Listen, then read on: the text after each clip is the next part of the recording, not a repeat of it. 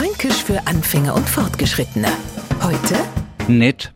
Hurra, sagt sie heute Neufranke. Alles klar, alles verstanden. Nächstes Wort bitte. Na, nix nächstes Wort. Jetzt geht's nämlich erst richtig los.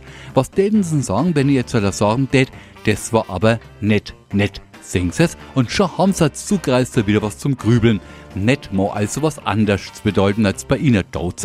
Es verrät Ihnen nämlich ganz genau, ob Sie es gerade mit dem Franken zu do haben oder nicht. Weil, wenn wir uns einmal Mühe geben und versuchen auf Biegen und Brechen Hochdeutsch zu reden, zack, Spätestens, wenn wir was verneinen, ist passiert. Es rutscht uns, ist nett raus. Da kann man nur so aufpassen. Der Neufranke findet die wahre Bedeutung vom fränkischen nett bloß im ganzen Satz. Mehr dazu sagen, möchte die jetzt nicht. Äh, nicht.